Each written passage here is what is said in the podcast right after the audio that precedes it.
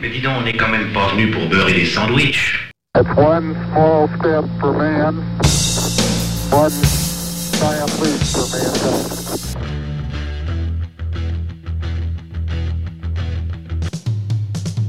I'm ready.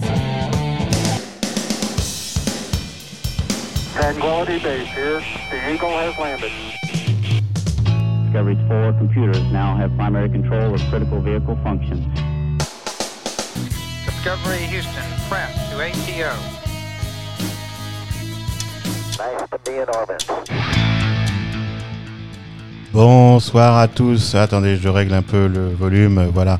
Bonsoir à toutes, euh, bonsoir à tous, mes petits pangolins d'amour. Euh, très heureux de vous retrouver ce soir après une petite coupure estivale bien méritée pour nous tous euh, pour cette deuxième saison de Spirit of Radio, le podcast qui fait revivre l'esprit de la radio, qui met de l'énergie dans vos vies et des décibels entre vos oreilles.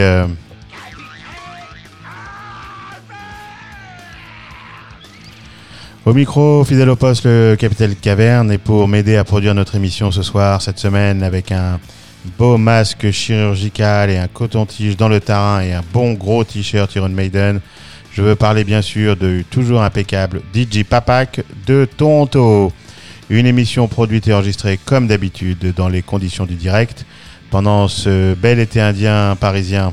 Euh, une saison pourtant qui n'existe que dans le nord de l'Amérique, comme dirait l'autre. Euh.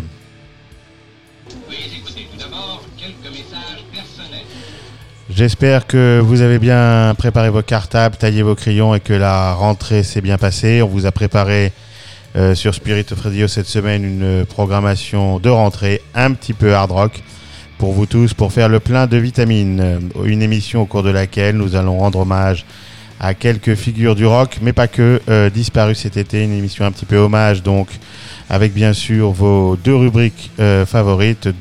euh, le live et l'album de la semaine avec cette semaine deux immenses albums de l'histoire du hard rock. Euh, J'ai encore reçu une petite notice d'Universal pendant les vacances qui me dit que on n'a pas le droit de faire ce qu'on fait, on continue.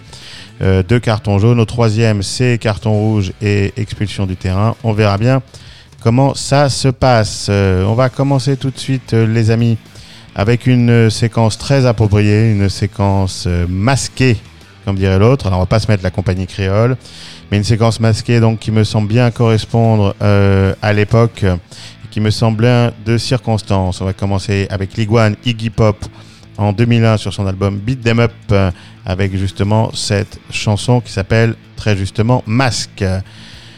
Which mask are you? Nous hurle-t-il dans le casque? Eh bien, je vous laisse méditer cette première question philosophique et répondre à la question donc relever des copies dans un peu moins de deux minutes. À tout de suite.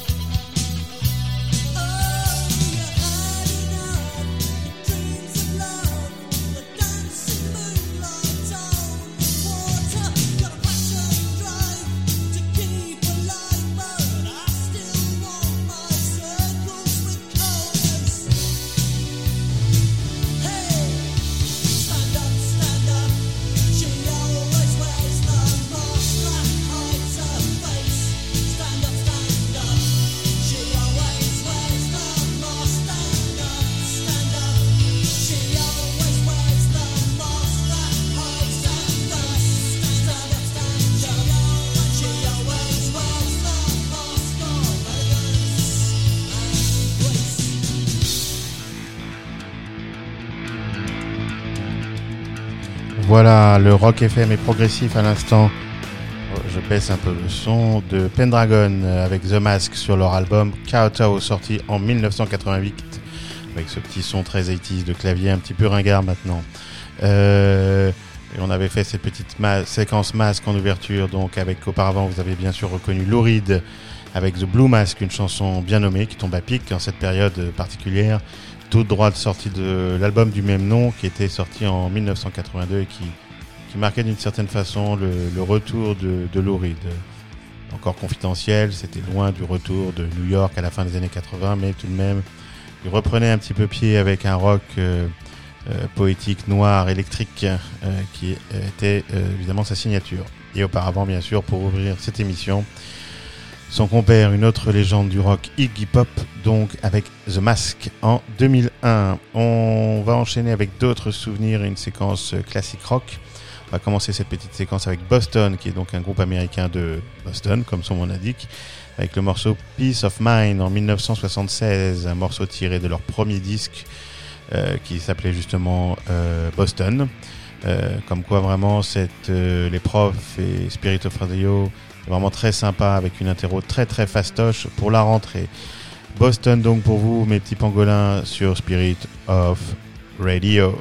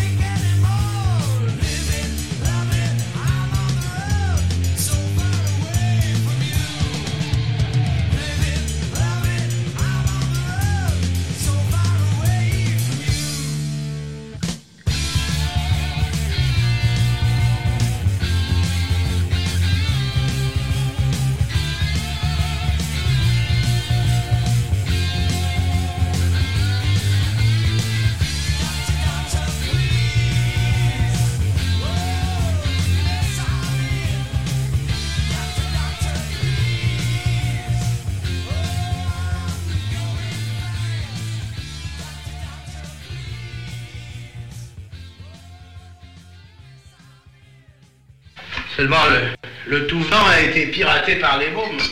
Qu'est-ce qu'on fait? On se risque sur le, le bizarre. Voilà, une vraie belle séquence euh, classique rock des années 1970 à l'instant. Nous avons eu Boston avec Peace of Mind euh, pour commencer, puis Rainbow, le groupe de Richie Blackmore euh, avec Since You Begun en 79 sur l'album Down to Earth, et à l'instant Doctor Doctor de UFO euh, qui est un petit hommage, le premier hommage ce soir à Pete Way, bassiste du groupe qui est décédé cet été. Euh, accessoire, euh, c'est un morceau qui était tiré de l'album Phenomenon en 1974. Euh, pour, les, pour les connaisseurs, euh, vous savez que c'est un morceau qui était aussi assez connu dans la communauté métal, car euh, c'est avec cette chanson que très souvent, même quasiment à chaque fois, je crois, Iron Maiden ouvre ses concerts. Ce qui nous fait une transition très très habile, euh, mes amis, pour notre prochaine séquence, qui est celle de l'album de la semaine, car nous allons enchaîner tout de suite sur un monument du heavy metal avec euh, donc Iron Maiden et son Seven Sons of a Seven Son, qui est leur septième album et qui était sorti en avril 1988. Euh, Alors il faut se souvenir, euh, si on fait un petit peu d'histoire, que mu- au cours des années 80, Iron Maiden a enchaîné des albums absolument exceptionnels. On peut citer Peace of Mind, The Number of the Beast, euh, pour n'en citer que deux. Euh, et donc Iron Maiden, pendant ces années 80, va à jamais marquer de son empreinte le heavy metal. Euh, de mon point de vue, cependant, s'il faut ressortir qu'un seul album euh, et le meilleur album d'Iron Maiden, ça reste ce fameux Seven Son of a Seven Son, surnommé Seven Son. Donc, Euh, c'est l'album le plus mélodique, aussi le plus progressif de Maiden, qui pousse donc encore un petit peu plus loin sur ce coup-là, la couleur déjà annoncée par son prédécesseur, Somewhere in Time. Alors, euh, c'est un disque abouti, ambitieux, qui évoque bien sûr euh, les grands albums des années 70. euh, on en particulier y voir très clairement un hommage à Deep Purple, tout en restant fidèle au style caractéristique de Maiden. Steve Harris, le, le leader, le bassiste du groupe, euh, sur ce disque, décide d'afficher au grand jour son, amour, son influence même euh, du rock progressif. Et donc Seven Sons sera un concept album euh, qu'on qualifiera de heavy progressif. Donc avec cette sophistication donc héritée du, rock progressif, les, les compositions sont riches, des structures qui sont euh, élaborées, complexes, tout en offrant euh, en même temps sur certains titres des refrains tout à fait inoubliables. Euh, les, les chansons sont, sont sur un tempo un petit peu plus long, un petit peu plus lent pardon que qu'à l'accoutumée que sur les premiers disques de Maiden. Il y a une espèce d'atmosphère un petit peu brumeuse, probablement due à l'ajout de clavier sur le disque, qui englobe donc les, les 8 titres pour faire presque un tout.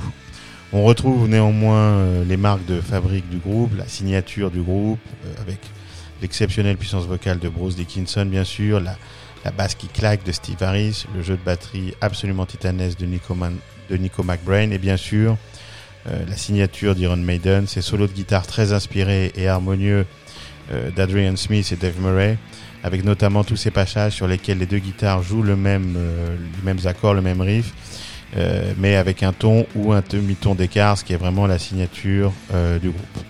La production de Martin Birch est, fantastique. Alors j'en parle un petit peu parce que Martin Birch est aussi décédé cet été et c'était un des très très grands producteurs euh, des années 70, des années 80 avec également euh, Deep Purple, Black Sabbath, Whitesnake et ainsi de suite. Et donc cette production est justement fantastique sur ce disque. On y retrouve pas mal de claviers bien sûr, on en a déjà parlé, mais ils sont ici beaucoup mieux utilisés que par le passé. Et donc euh, c'est un bon moyen cette semaine de rendre hommage à Martin Birch que de passer Seven Sons en disque de l'album. Porte un nom euh, euh, euh, remarquable bien sûr parce que c'est le c'est le septième euh, c'est le septième disque euh, d'Iron Maiden donc c'est une allusion à ça. C'est surtout une allusion à une légende dont l'album s'inspire et qui devient un petit peu le le fil conducteur entre les huit chansons.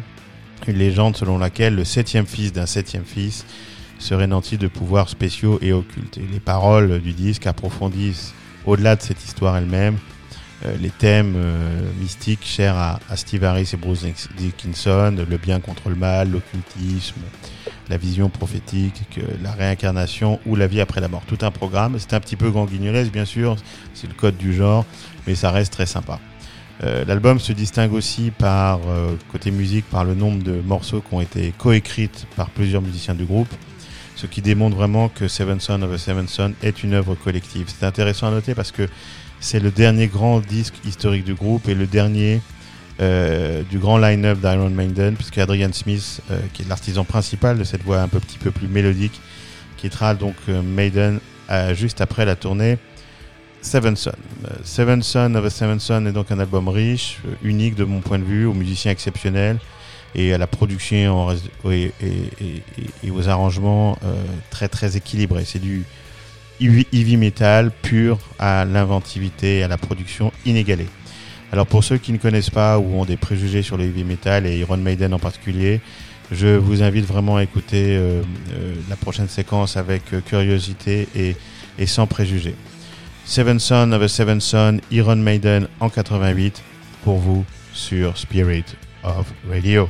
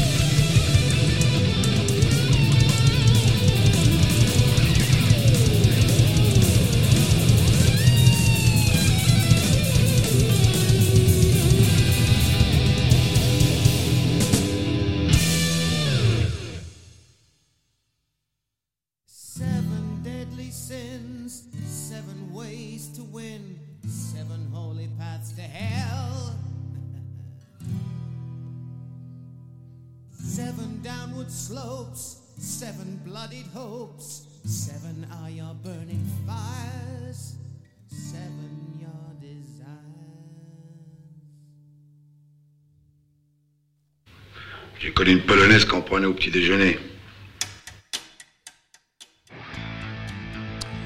Seven Son of a Seven Son en 1988 donc. L'album mythique et angulaire d'Iron Maiden les amis. On a eu pour commencer le monument Seven Son of a Seven Son justement avec ses changements de rythme et d'ambiance démoniaque. Euh, et puis on a eu le tube Can I Play With Madness? La sublime The Clairvoyant et à l'instant Only the Good Die Young qui finit le disque avec les mêmes accords de guitare acoustique et les mêmes paroles euh, que euh, l'on retrouvait au début du disque, au début de la face A. Une façon donc un petit peu pour cette chanson de boucler la boucle euh, avec le début du disque. J'avoue, j'ai un petit peu triché dans l'ordre des morceaux en plaçant Seven Son en début de séquence pour vous, mes pangolins. Euh, parce qu'en fait, la chanson ouvre la face B alors que Can I Play With Madness est à la fin de la face A. C'était juste pour euh, euh, vous mettre dans l'ambiance et faire ressortir, surtout pour ceux qui ne connaissent pas, ce titre incroyable avec plus de, force. Un petit mot sur la pochette, comme toujours très très rigolote, très dessinée chez Iron Maiden. Ici une magnifique pochette bleutée qui est signée par l'illustrateur officiel Derek Riggs, qui représente Eddie, le mort-vivant euh, emblématique d'Iron Maiden, sortant d'un lac gelé une œuvre, euh, donc c'est un dessin a priori inspiré d'une œuvre de Gustave Doré qui représentait des traits figés dans un lac de glace, euh, dans le lac de glace du 9e siècle, du 9e cercle, pardon, de l'enfer de Dante. Tout un programme. Au dos de la pochette, on retrouve donc ce lac gelé, les rives, avec euh, les sculptures de glace à l'effigie des d'autres édits, euh, des autres pochettes. Voilà, très très sympa. On va assumer l'ambiance, on va continuer donc un petit peu dans ce style et on va enchaîner avec un des maîtres du hard rock, Ozzy Osbourne, juste échappé de Black Sabbath au début des années 1980, avec son hymne culte et occulte d'ailleurs, Mr. Crowley, sur son premier album solo, The Blizzard of Oz, sorti en 1980. Voilà, The Prince of Darkness, Ozzy Osbourne pour vous sur Spirit of Radio.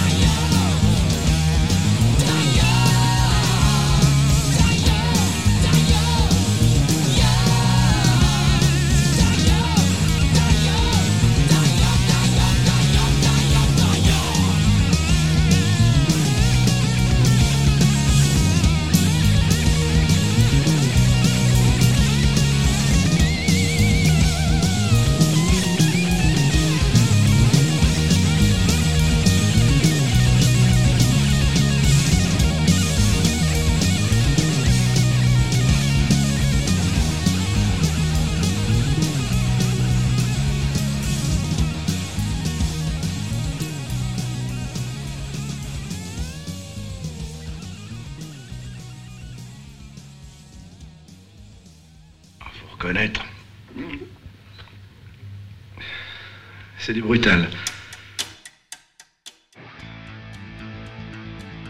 Je sais pas si c'est vraiment du brutal, en tout cas ça fait du bien pour décrasser les portugaises, mes petits pangolins. Black Sabbath à l'instant avec Die Young sur l'album Heaven and Hell en 1980. Premier album avec Ronnie James Dio au chant et qui répond bien sûr au mythique Mr. Crowley d'Ozzy Osbourne, sorti la même année et que nous avons eu en début de séquence. Euh, Mr. Crowley, je me souviens d'une version absolument géniale de cette chanson. On avait été voir ça avec euh, des copains à Toronto au Air Canada Center, euh, qui est l'équivalent de Bercy à Toronto. Et il avait fait une version absolument magnifique de ce disque avec des, euh, des, des- des éclairs qui tombaient du ciel. C'était absolument génial, je m'en souviens encore. Entre les deux, donc entre Black Sabbath et Ozzy Osbourne, il y avait Halloween en 1988 et leur chanson Fly Eagle Free sur l'album Keeper of the Seven Keys Part 2 et qui est bien dans le même thème, un petit peu plus speed peut-être. Euh, je vous lâche pas, on garde les doigts dans la prise, euh, les amis, avec une petite séquence euh, toujours un petit peu hard. Petite séquence instrumentale ce coup-ci qu'on va entamer avec John Petrucci, le guitariste virtuose de Dream Theater, avec une chanson Happy Song tirée de son dernier album Terminal Velocity, euh, qui vient de sortir, qui est sorti à la fin du mois d'août. C'est un album euh, singulier, c'est un album euh, instrumental uniquement, évidemment tourné sur la guitare, qui marque les retrouvailles d'ailleurs de Petrucci avec Mike Portnoy, son ancien complice de Dream Theater et un batteur virtuose lui aussi. Et c'est un album qui a été écrit et enregistré à New York pendant le Covid. Voilà, donc il, comme le groupe ne pouvait pas faire sa tournée, il, il s'est enfermé dans son studio, il a donc enregistré ce disque. Happy Song, donc une feel good song, comme un clin d'œil bien sûr euh, à ce Covid et aussi un petit hommage, un petit clin d'œil au style 13 années 80, on- presque un hommage sur cette chanson à euh, Joe Satriani ou même Eric Johnson. Les riffs et les arpèges donc de John Petrucci pour vous sur Spirit of Radio.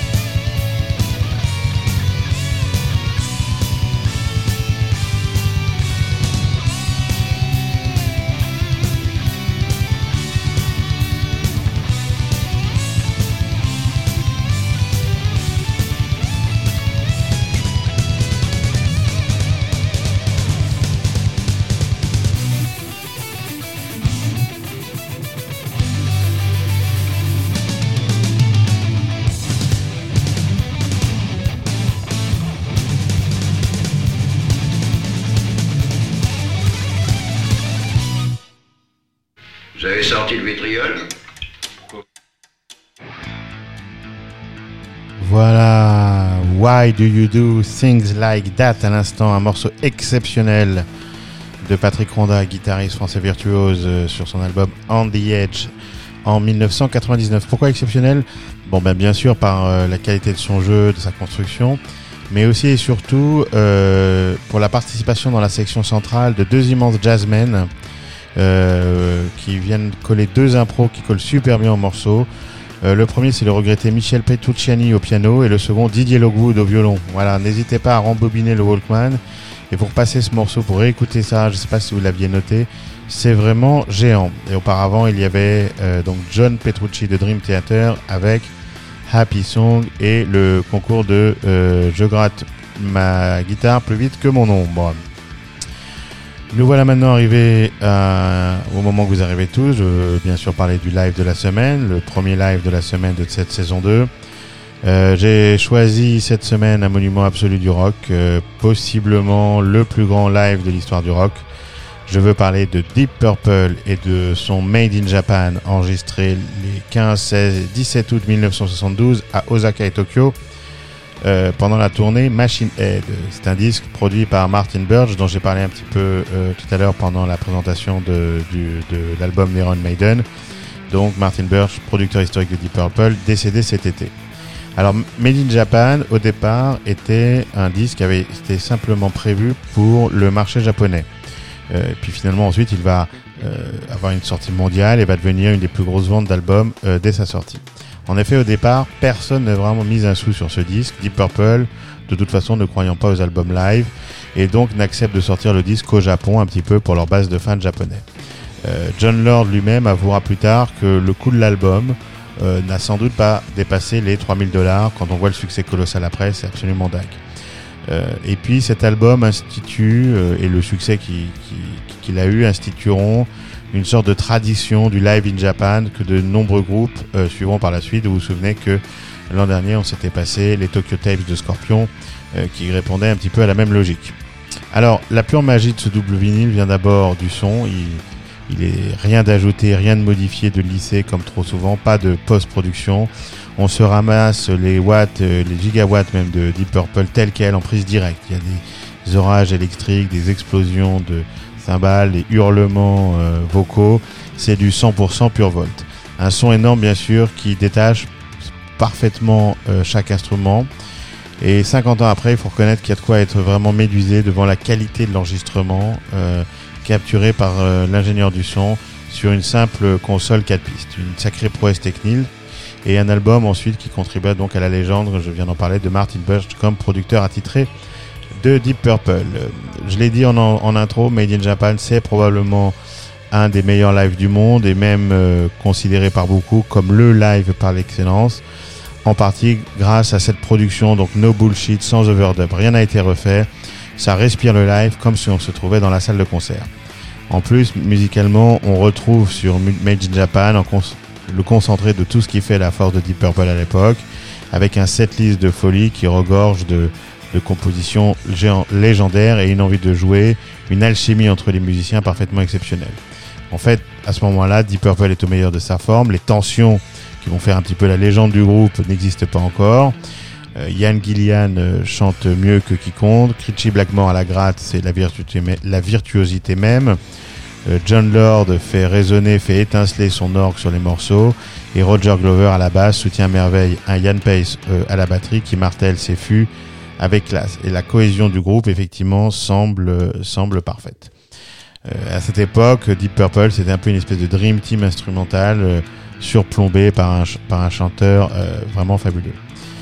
Petite anecdote, une petite allusion même. À la fin du concert, il y a, y a- y a ce moment assez fameux, il y a ce silence incrédule interminable qui parcourt, parcourt la foule avant que les, les applaudissements ne pleuvent. Ça me rappelle, là je vais devenir un petit peu philosophique, cette citation de, Sacha Guitry, citation célèbre, qui avait écrit à propos de Mozart, deux points ouvrez les guillemets, euh, c'est le privilège du génie, le silence après Mozart, c'est encore du Mozart.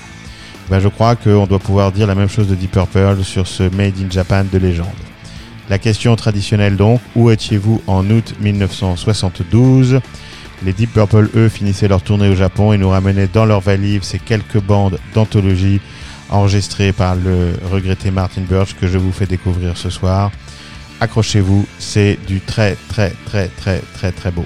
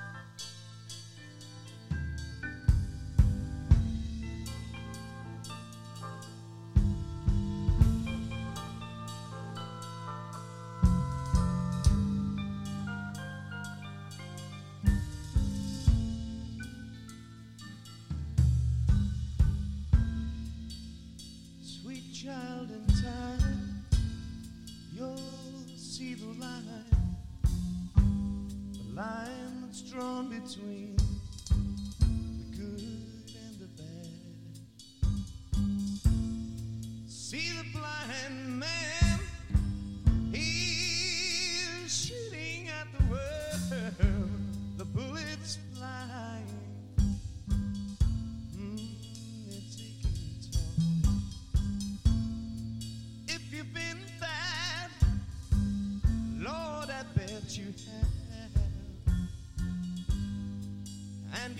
not been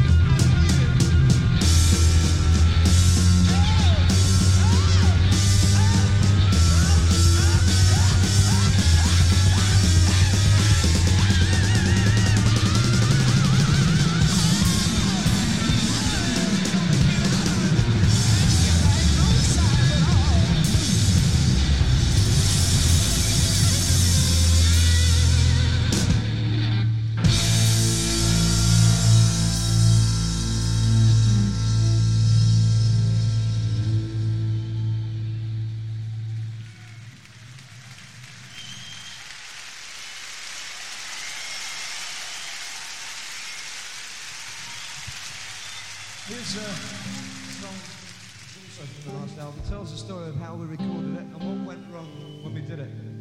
Happened in Switzerland, the song's thing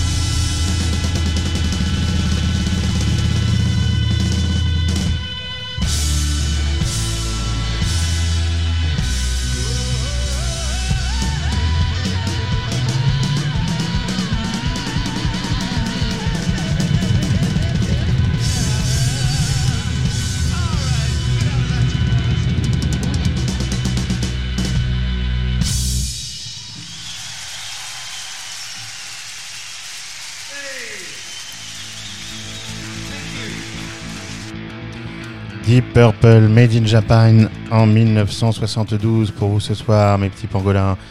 On a eu Highway Star avec euh, cet échange magique entre John Lord et Richie Blackmore, La grâce et le feu de Child in Time. Possiblement un des plus grands morceaux de l'histoire du rock. Euh, clin d'œil euh, à, euh, à François. À François, oui, exactement. Smoke on the Water et son riff mythique. Et bien sûr, Strange Kind of Woman à l'instant pour finir, une version absolument euh, dantesque. Euh, on... La pochette de l'album, bien sûr, toujours, comme d'habitude, et la cultissime, elle aussi, avec sa couleur dorée, la photo du groupe au milieu et ce petit lettrage sympa. Un écran magnifique, donc, pour finir ce disque de légende. On vient donc de finir cette longue séquence hard rock, la première du genre un petit peu sur Spirit of Radio pour commencer euh, cette saison numéro 2 avec pas mal de références croisées, vous l'aurez noté, entre Black Sabbath et Ozzy Osbourne, Deep Purple, Iron Maiden, Rainbow, etc. Euh, J'espère que ça vous a plu, ça vous a un petit peu euh, euh, nettoyé les portugaises pour cette rentrée qui s'annonce tout à fait intéressante.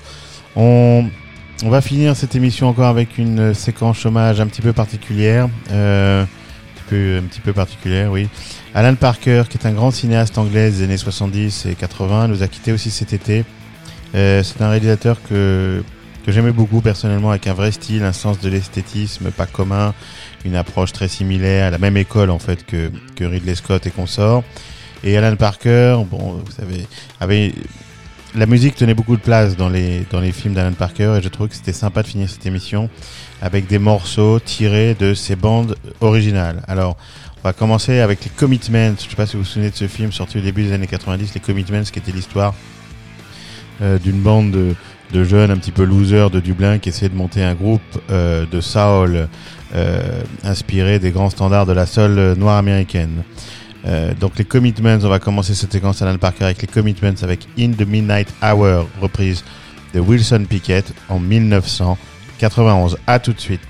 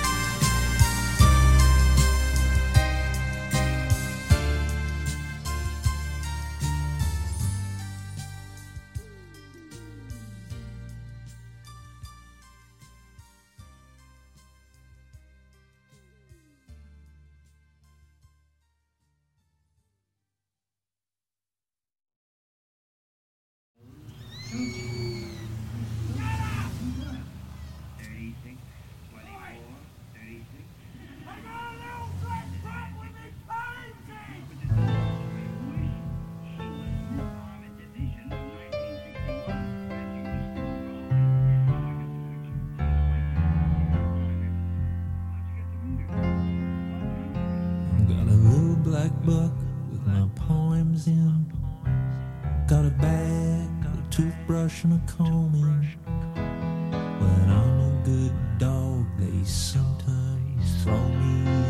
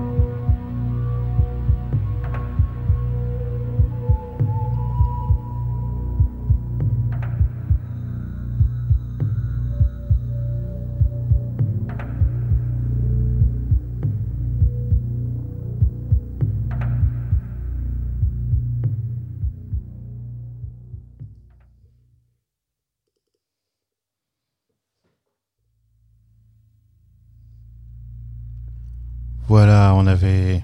Oula. Petit problème de, micro. On avait commencé cette émission avec des masques et on a fini dans la chambre d'hôpital bleuté de, de Birdie. Vous vous souvenez de cette belle photo de Michael Cérezine sur la l'affiche du film Peter Gabriel, donc en 1984 pour la bio du film Birdie d'Alan Parker avec Close Up et At Night que je remets, que je rediffuse euh, en fond sonore pour clôturer cette émission. On va faire une petite entorse au Twin Peaks habituel.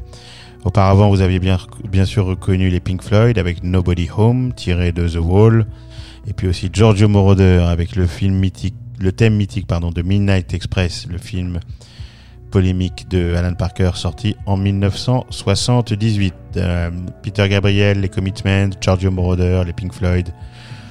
Que du beau monde pour rendre hommage ce soir et finir cette émission, rendre hommage à Alan Parker. Long des violons de l'automne blesse mon cœur d'une langueur monotone. C'est la fin de cette émission. Nous étions très heureux de vous retrouver avec ces, après ces quelques semaines de vacances, dont j'espère vous avez tous bien profité. Une émission avec quelques hommages à des personnalités décédées. Euh, personnalités décédées cet été, puis une émission avec pas mal de watts euh, euh, de heavy metal pour vous remplir les portugaises d'anticorps.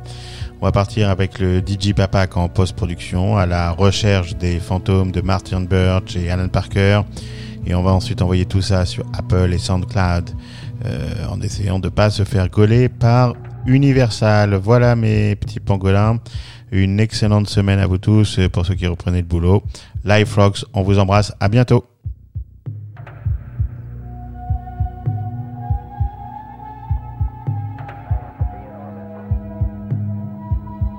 Discovery's four computers now have primary control of critical vehicle functions. Welcome home, Columbia. Beautiful, beautiful. One, two, three, four,